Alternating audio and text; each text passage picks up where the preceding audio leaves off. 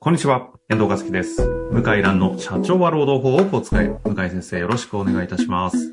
お願いします。さあ、ということで、今週も行きたいと思いますが、今日はですね、珍しく、というか初めてかも、労働法じゃない法律の質問はい。来ちゃっておりまして、ちょっと今回ごはい紹介したいと思います。今回質問だけいただいております。はえーい。新規のプロジェクトを進める際に、法律や契約などを考えずに進めることが多いです。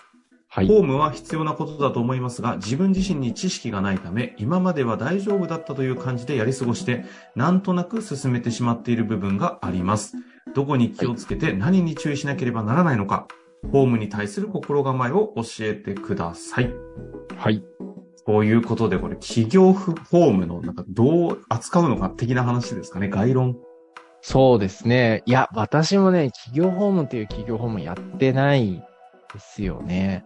うん労働問題ばっかりで、ほとんど。うん。ですので、まあ私もわからないんですけど、例えば、あの、新しい法律を教えてくれってご相談あるんですよね。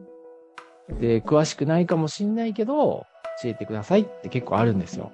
え労働法じゃないものに関してもじゃないあー法律でね。じゃあ何をしてるかっていうと、うんあの、まあ、ちょっとずっこけるかもしれないんですけど、ほう。まあ、いいまあ、今までも言ってきてると思うけど、あの、Google 検索をしてるんですね。そっち、そっち、ググってる。ググってるんです。ひたすら、いや、これはね、大事でして、あの、キーワードを何個か変えていくと、同じようななんか問題が出てくるんですよね。はいはいはい。ええ。例えば、なんだろうな、最近で言ったら、まあ、そうですね、最近あった質問、まあ、下請け法とか、おー。でまあ、聞かれたりですね、あとフリーランス新法とかですね。ああ、はいうんはい、は聞い。かれたら、まず内容とか条文とか、で、あとはやってはいけないこととか、落とし穴とか さ、まあ本当、 そんな、そんな検索して仕事してんのかって思われるかもしれないですけど、うん。知らないものは知らないんで、うん。そうするとですね、あの、共通する条文とか論点が出てくるんですよ。はいはいはいはい。うん。で、それを3つ4つ読んでいくと、ああ、こういうのはよく引っかかんだなとか、こういうのはよく問題なんだなとか、これはどうかなとかってやってって、1時間ぐらい集中してやると、だいぶ見えてき全て、体像が見えるってことか。はい。で、それでも、ちょっとわかんない時は本を買いますけど、おー。専門書、専門書で実務書ですね。買いますけども、僕はあんまり本買わないんで、めったにないですね。だいたい Google 検索を。 Google 検索。で全体、い見えや、ちゃバカ、いや、バカにできなくてですね、あの、いいこと書いてること多いですよ。うん、あの、Google 検索で上位に来てるのは変なのもあるけど、あ、よく知ってるなっていうのも多いですよ。これは、なるほどね。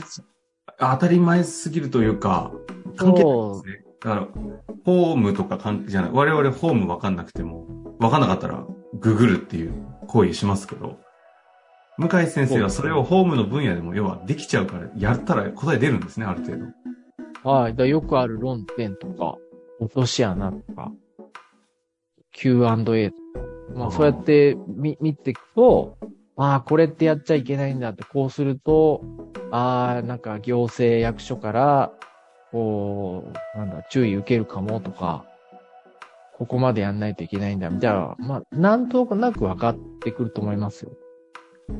これって、弁護士の先生だったら大体できる話ですかやってますね。いや、やってんだ。えーみんな言、言わないけどうんう、ん。やってますね。弁護士の先生、大大体ググってる説ってことですね。ググってる説はかなりある。そう。で、今、まあ、まだ軌道に乗ってないですけど、チャット GPT も企業ホーム版を作ると思うんですね。うん。あの、IT 企業か、まあ、どこかの法律事務所を必ず作ると思うんですよ。そうすると、まあ、ますます検索しやすくなりますよね。なりますよね。大量のケーススタディ。なりますデよータが入ってって。はい。あのーもうちょっとした本をさらっと読むぐらいの知識がついちゃいますね。うん。っていう感じですね。なるほどね。だはから、ただ、あれか、この方はそういう意味で言うと、弁護士当然じゃないですし、ホームのプロじゃ、というか専門じゃないので、い。はい。それがどこまでできるかですけど、最低ですけ限のど、柱となる法知識があると、いわゆるいよく目の前に起きる仕事上の案件は、結構ググっはて論点整理できて、はい問題点とか抑えれちゃうってことなんですね。押されちゃいますね。はい。ですね。という、なるほどまあ、身も蓋もないも負答担えもななんいで。す。 でもこれどうなんだろうねできるんですかね我々は。例えばじゃあ特許、なんだっしょうな。特許だと専門すぎるんで、小あー、点ぐらい特に許してときついかで。すね。肖像権だったら、時間をかければ、まあ、なんとか、輪郭はわかるか輪もしれない。郭。は。はい。まあ、その違いなんでしょうね。うん、本当はね、あの、調べた上で本一冊読んだ方がいいんだけど、そんな時間ないから、Google のま、Google で検索して出てくるまとめサイトは、なかなかいいですよ。ああ。なかなかよくできてますって。 これは向井流企業法務入門ですよ。 いやいやいやいや。元もみんな身も蓋もね、ない。みんな言わないだけでやってますよ。あはい。 あそのぐらい法律関係のいろんな事例とか、判例とか解釈とかは、とにかくもうググったらもう溢れ返ってるんですね。触れ返ってる。我々はそこをああの読み解けないだけでも。うええあの、ロ、ロシア法とかですよ。うんあの、なんか、そこまで行くともう、でもそれでもあるよな、ロシア法でも。うん。ありますね。なんどこかの大学の論文とかが出てきたりします。ああ。うん。で、古かったりするけど、あ、これすごくよくできてる、書いてるなとかね。おそこまでのレベルだったらいっぱいありますよね。なるほど。バカにで、全然バカにできないですよ。うん。はそういうことか。い。はい。なので、どどう解釈受け取るといいんですかね。あの、あ相手のだとフォームの うん。とにかくググると。なんかあ、あとはね、はいはい。最初から最後まで。うん。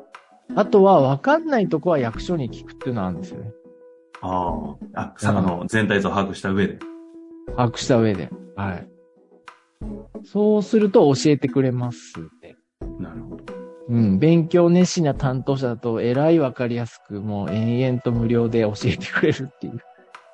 役所ね。そういう風にやっていくんですね。そう。それはあり、特に親切なんでね、日本の役所の人は、日本に住んでるとわかんないけど、中国に住んでると、日本って優しいんだなーって思いますよね、よく。なるほど。はい。まあということでだからもうちょっとまとまりないんだけど、まうあんそのぐらい解決しちゃいますよ。はってい、ことなんですね。うん。だから自分、そこの間、前々回かな結局、社労士の先生、もう全部修行そうですけど、AI がどんどん進んでいくと、責任性の話が、こう責任を取るっていうところだけは、残るよねっていう仕事、話があったと思うんですが、はこいの。最後結局自分でだんだんガンガン調べても、その責任を負うっていうところの根拠がないところまで行ったら、やっぱ最後正論かっていうところなのかそう、もしれないですねそういうことなんですよね。やっぱ調べても調べても自信が持てないし、何か最後お墨付きが欲しいみたいなのが出てきたら専門家に聞くと、非常に効率はいいですよね。もっといかに専門家を活用するかというのは、自ら自力でどこまで一旦ゴールまでたどり着そうでいすたね上でっていうところを踏まえるとね、はいコストも結局下がったりするのもそこなんでしょうし。そうですね。はい。まあ、ということでね、向井流企業法務入門やっていきました。いろんな仕事につながる話に結果つながったかなと思いますので、今日のところここではい終。わりたいなと思います。はい。上海からお送りいたしました。ありがとうございました。はい。ありがとうございました。本日の番組はいかがでしたか番組では向井蘭への質問を受け付けております。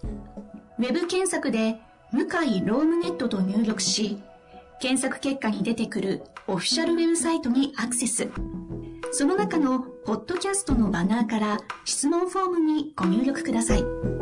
たくさんのご応募お待ちしております。